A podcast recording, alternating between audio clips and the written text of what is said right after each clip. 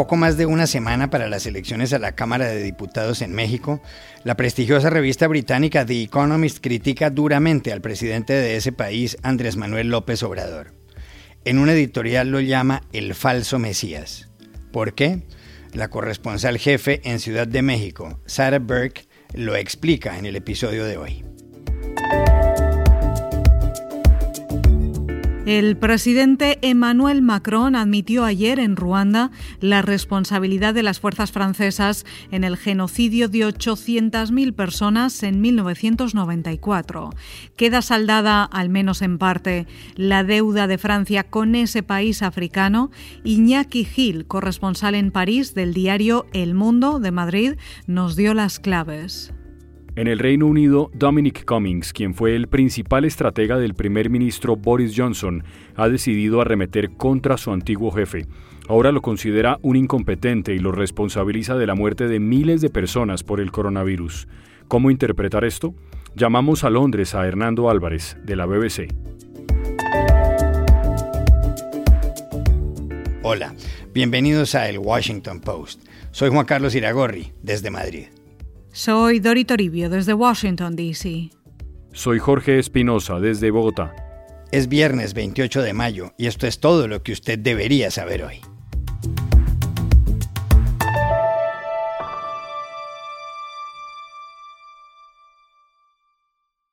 El domingo de la semana que viene, el 6 de junio, tendrán lugar en México unas elecciones cuyo resultado influirá en el futuro político del país.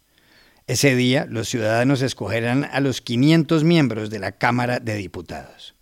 También habrá comicios para 15 gubernaturas y para 30 de las 32 asambleas estatales.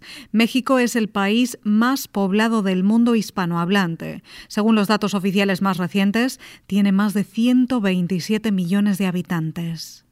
Actualmente, el movimiento Regeneración Nacional, Morena, que es el partido político del presidente Andrés Manuel López Obrador, cuenta con mayoría absoluta en la Cámara de Diputados. Ocupa 256 escaños. Los últimos sondeos dicen que esta vez obtendrá menos votos. A propósito de estas elecciones, el semanario británico The Economist, considerado uno de los mejores del mundo, publicó ayer un editorial y un artículo sobre López Obrador, que gobierna desde 2018 y que el próximo 1 de diciembre llega a la mitad de su mandato. El editorial se titula El falso Mesías. Dice que, a diferencia de líderes autoritarios como el húngaro Víctor Orbán o el brasileño Jair Bolsonaro, López Obrador no ha estado en el foco de la atención mundial y agrega que el presidente es un peligro para la democracia mexicana. Por otro lado, el artículo recuerda cómo el año pasado el Producto Interno Bruto mexicano cayó un 8,5% y cómo el número de víctimas mortales a causa del coronavirus ha sido de 477 mil, cifra superior porcentualmente hablando a la del Brasil. El texto incluye otros datos con base en los cuales la revista afirma que las políticas de López Obrador son ruinosas. Y justamente para entender los motivos de tal aseveración, llamamos a Ciudad de México a Sarah Burke, la corresponsal jefe de The Economist. Bueno, tenemos dos razones. La primera son las políticas de López Obrador a veces tiene buenas ideas, pero están mal implementadas y tiene muchas malas ideas que son, están mal implementadas también. Un buen ejemplo sería la política del sector energético, que López Obrador cree que el petróleo puede ser la fuente de dinero para México, que hoy en día no es verdad, y quiere que México tenga soberanía energética. Para tal fin está haciendo cosas para favorecer a las compañías estatales, pero esto significa energía más cara y más sucia para México y pone en riesgo la inversión privada y extranjera que necesita el sector. Pero la segunda y más importante razón sería su forma de gobernar, que es a menudo muy antidemocrática. Aquí hay muchos ejemplos el discurso que hace en las mañaneras, que pone un grupo de mexicanos auténticos, lo que llama el pueblo, en contra de otro grupo, los élites, sus críticos, los periodistas. Y otra cosa es quiere desmantelar los organismos independientes como el ENAI, que es la Organización de Transparencia, que juegan un rol muy, muy importante en la democracia. Ha intentado también ejercer presión sobre los tribunales cuando, por ejemplo, uno se pronuncia en contra de eh, una de sus iniciativas. Hace pocas semanas la legislatura amplió el mandato del presidente de la Corte Suprema, que no es constitucional. Pero quizás lo más preocupante es el papel más grande que está dando López Obrador a las Fuerzas Armadas, desde la construcción de aeropuertos hasta la distribución de vacunas. Implica una falta de transparencia y una fuente creciente de dinero y poder para el ejército. Y demasiados países de América Latina ya conocen muy bien el peligro de, de hacer así.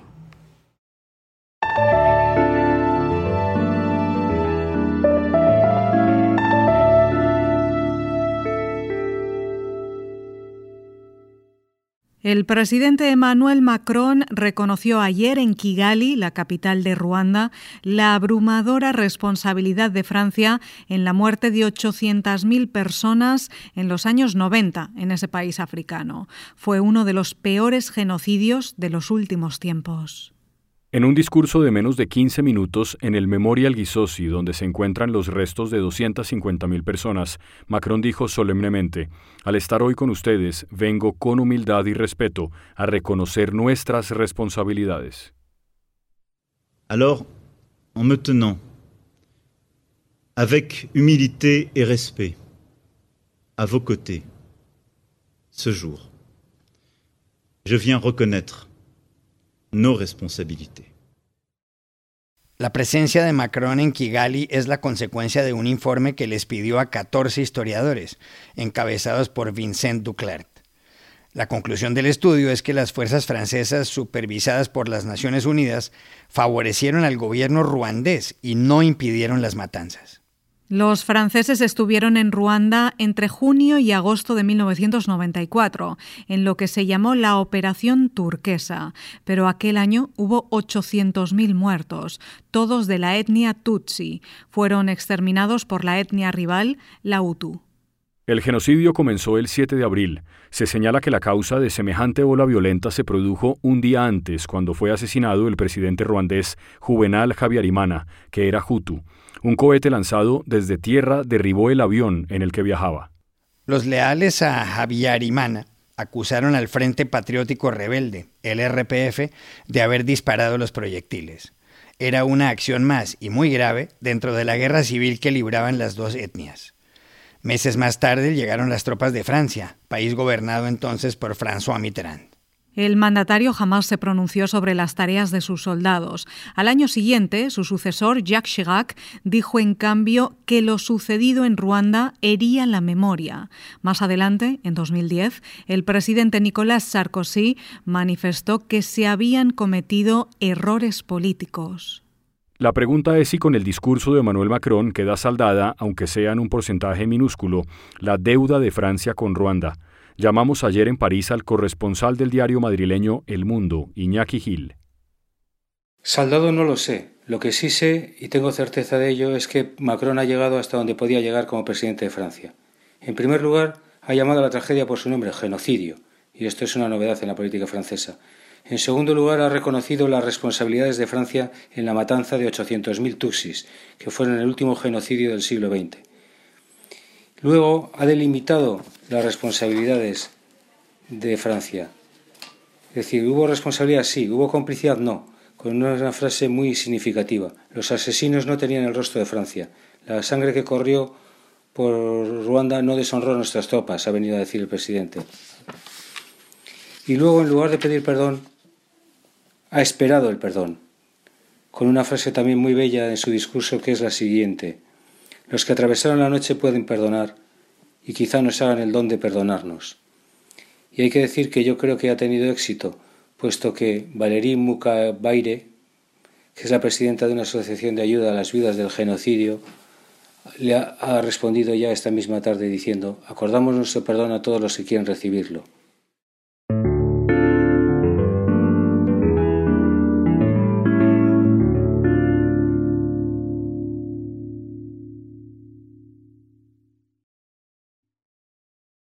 El Reino Unido está viendo en estos días cómo Dominic Cummings, quien fuera el principal estratega del primer ministro británico Boris Johnson, ha decidido irse lanza en ristre contra su antiguo jefe. Cummings, de 48 años, ha declarado que Johnson no está preparado para gobernar y que su manejo de la pandemia del coronavirus ha sido terrible. Pero no solo eso.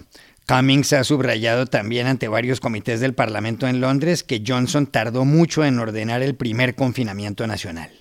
En una de las audiencias, Cummings dijo además que decenas de miles de personas que murieron no han debido perder la vida y que no hay razón para aplazar una investigación sobre el asunto.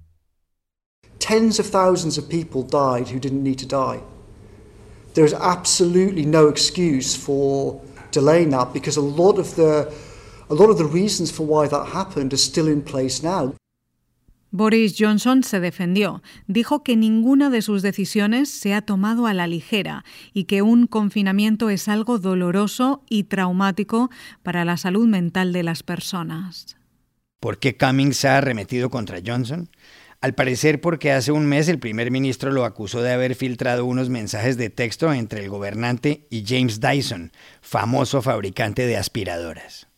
En los textos, Dyson afirmaba que podía fabricar respiradores para los pacientes graves de coronavirus y solicitaba, eso sí, beneficios fiscales. En su respuesta, Johnson le prometió ayuda. No es la primera vez que Cummings mete en líos a Johnson. El año pasado, cuando era funcionario, violó las normas del confinamiento al viajar en automóvil con su mujer hasta la ciudad de Durham. Dominic Cummings estuvo al lado de Boris Johnson desde el 24 de julio de 2019, cuando el primer ministro llegó al poder, hasta el 13 de noviembre del año pasado. ¿Cómo interpretar lo que protagonizan los dos en estos días? Para saberlo llamamos a Londres al experimentado periodista de la BBC, Hernando Álvarez. La mayor frase de cajón que se puede decir en medio de una guerra es que siempre el primer muerto es la verdad. Y lo que vive en estos días la política británica es una guerra campal entre quienes hace poco menos de un año eran los mayores aliados. ¿A quién creerle? Esa pregunta es tan difícil de contestar como cuando se pregunta a quién creerle en un divorcio. Dominic Cummings, el estratega detrás de los éxitos electorales de Boris Johnson en su campaña para el Brexit y en las elecciones generales, es ahora su mayor enemigo. Y se fue con todo contra el gobierno al que hace muy pocos acusaban de controlar dijo que decenas de miles de personas murieron sin necesidad, que Johnson no está calificado para el cargo de primer ministro, y afirmó que quienes están en la primera línea de lucha contra la pandemia son como leones que están siendo guiados por burros. ¿Le hará daño esto al gobierno? No sé si daño, pero incomodidad seguro. Por lo pronto el primer ministro ya salió a desmentir a quien fuera su más cercano asesor y aseguró que todo lo que había dicho Cummings no tenía alguna relación con la realidad. Quienes están metidos en la política siguen muy de cerca los dimes y diretes de este novelón.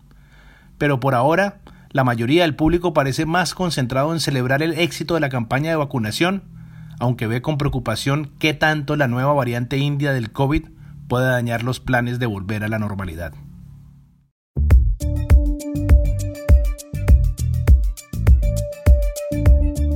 Y estas son otras cosas que usted también debería saber hoy. El presidente de Estados Unidos, Joe Biden, presenta hoy su plan presupuestario de 6 billones de dólares para el año 2022. Se trata del mayor gasto público solicitado por la Casa Blanca desde la Segunda Guerra Mundial. Según este diario The Washington Post, la idea es una inversión mayúscula en infraestructuras, educación, empleo y ayudas a las familias. Biden necesitará la aprobación del Congreso. Su partido, el Demócrata, ha comenzado ya las negociaciones con los republicanos, que cuestionan el aumento de la deuda pública del gobierno.